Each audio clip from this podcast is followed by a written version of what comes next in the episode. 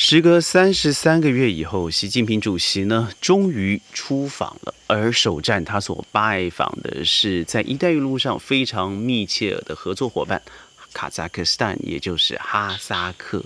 而现在最重要的，在乌兹别克的上海合作组织呢，也将是最重要的重头戏了。但过去的三十三个月经历了什么？而最重要的是，最近啊，这个大苹果通过了《台湾关系法》，这是一个对现代和后世有极大影响力的一个法案。但我发现身旁的人所知甚少。宣讲会今天特别来跟你聊聊，这样子的前顾后盼会影响什么？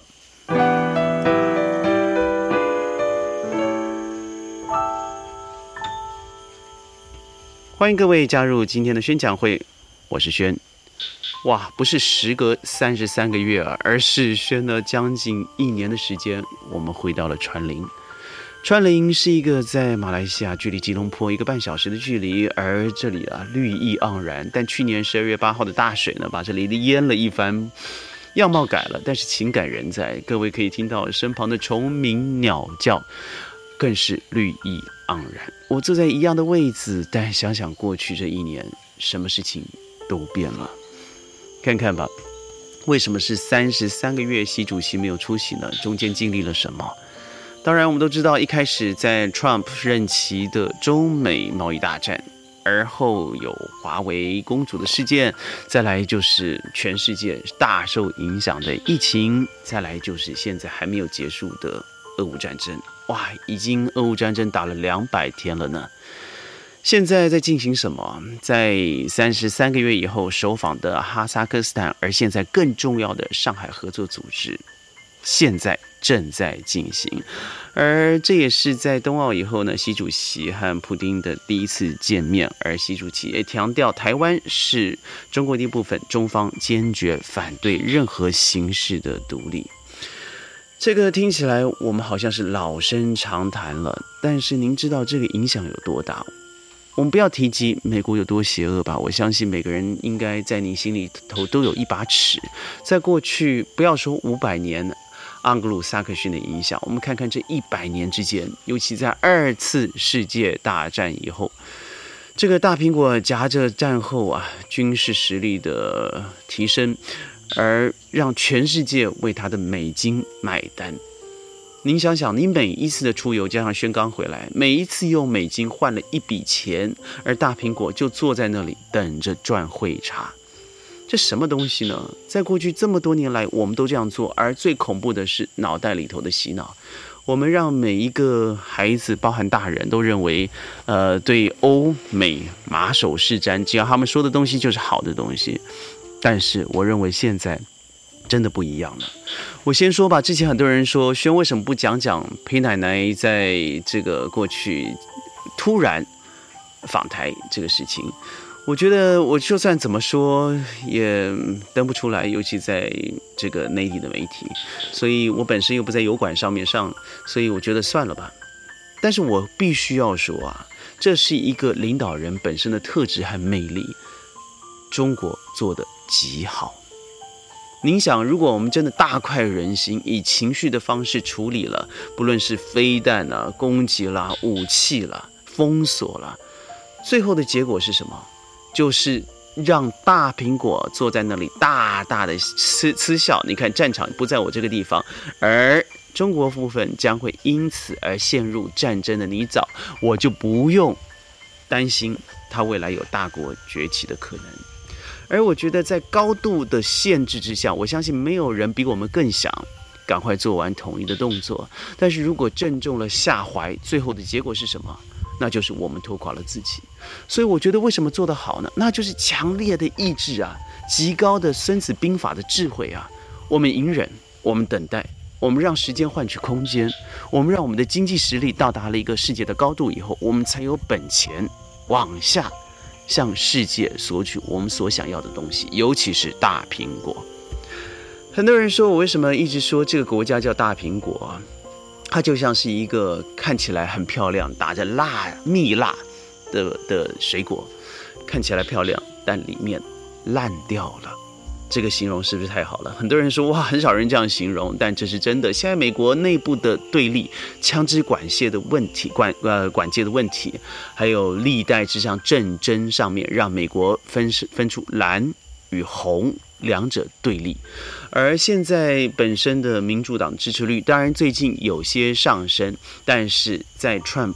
这一党派的出来呀，真的是也让人觉得有如连续剧般的好看。而您知道吗？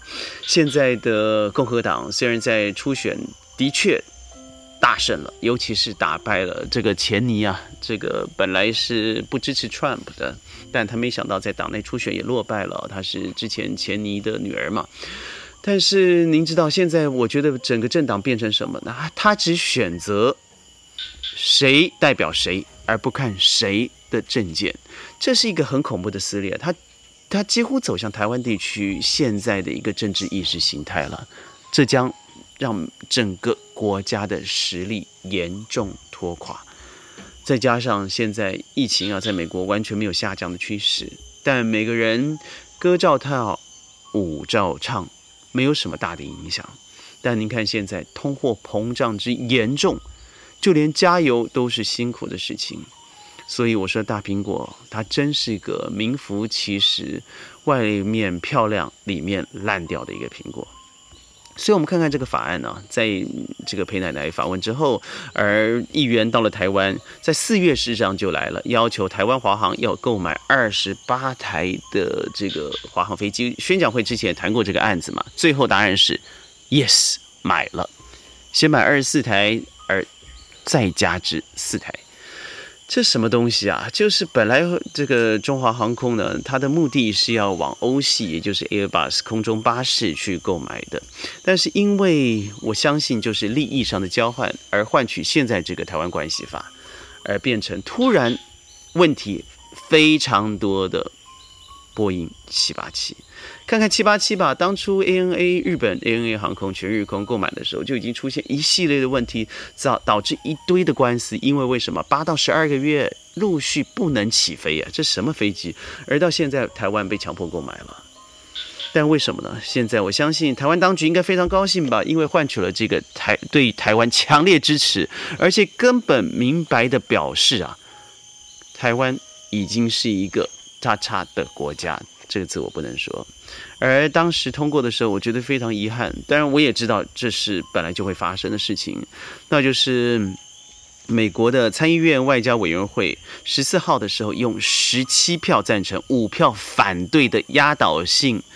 政策通过二零二二年台湾政策关系法，而你知道，虽然这五票里头有民主党的的参议员，但你知道吗？我觉得这只过过水，我起码要踩一下刹车，但这个刹车根本踩不下来。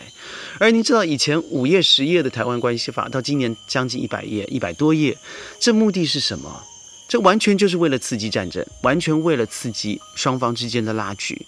反复的经过拜登看了以后，从里面最重要的是，呃，不仅在美国设置台湾代表处，还间接的承认了美国驻台的官使现在是萧美琴啊，真正的合法大使地位，让民间交流直接提升到了政府上的交流。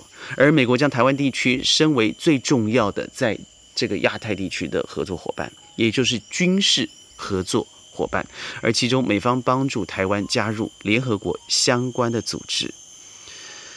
在军事上面呢，法案对台湾提出了未来的四年要提供四十五亿美金的军事援助。我相信很多人觉得哇，这么好，无条件的提供你啊，拜托啊，这是封住你的嘴，让你哑巴吃黄连。因为我们都知道，台湾很多人是反台湾地区，很多人是反对这个我们的军事采购，尤其美国硬塞给你东西要你吃下去，就会常说我们没有这样的预算案，所以必须要往后延迟，以拖代拖。但美国告诉你不用担心，你没有钱是不是？我就无条件的以低息借给你四十五亿美元的军事融资，而且优先考虑还会加速对台湾的军售。想想看，才不过半年前，他不说不售了吗？因为把所有的钱都放到把把所有的武器都放到乌克兰，而台湾就被甩在一旁。当时为什么？因为对台湾不爽嘛。另外还有他说，如果中国中国犯台的话，包含国家领导人在内，必须遭到严厉的制裁。还有将台湾驻美外交单位正式改名为台湾代表处。唉，我觉得在经济文化上面啊，也有一大堆了。如果你有兴趣的话，现在你只要一 search 这个台湾关系法，就一大堆翻译文件也好，原文文件也好，它不会像之前呢，台湾在接受美国参议员拜访的时候呢，故意的翻译啊，在中文的部分。漏翻了，你敢相信？英文原文是保持着啊，就说这个强迫台湾购买波音飞机的这个法案，这是宵小的行为。但是他现在这一系列，尤其在军事和政治上面的承认活动，而且反对联合国的决议，这个坦白说就是宣战。不要说什么台湾地区不不求战这种口号了。但这不就是打响了，让牺牲所有人的福祉？如果你想你去做，但你不能够以你的意志强灌在别人的的想法之上，尤其他是极度危险而且破坏和平的。当然，我说可以说的很多，我就要说的是，如果我们不能够以和平作为谈判的基础的话，我认为全世界在二零二二、二零二三、二零二四，在天后。政治、军事上面都会面临到极大极大的挑战。我说的非常浅哦，因为时间上面的限制，十分钟能够说的非常的少。但我认为这个不是只有台湾地区，这更是全世界华人必须要关注的一个法案。如果您有能力的话，您可以表现自己的一己之力去做反对。但如果您没有能力反对，记得你要记在心上。未来的历史是今天错误的造成，而错误的造成者又是谁呢？宣讲会，我们在云端下次跟你见面，我是轩，拜拜。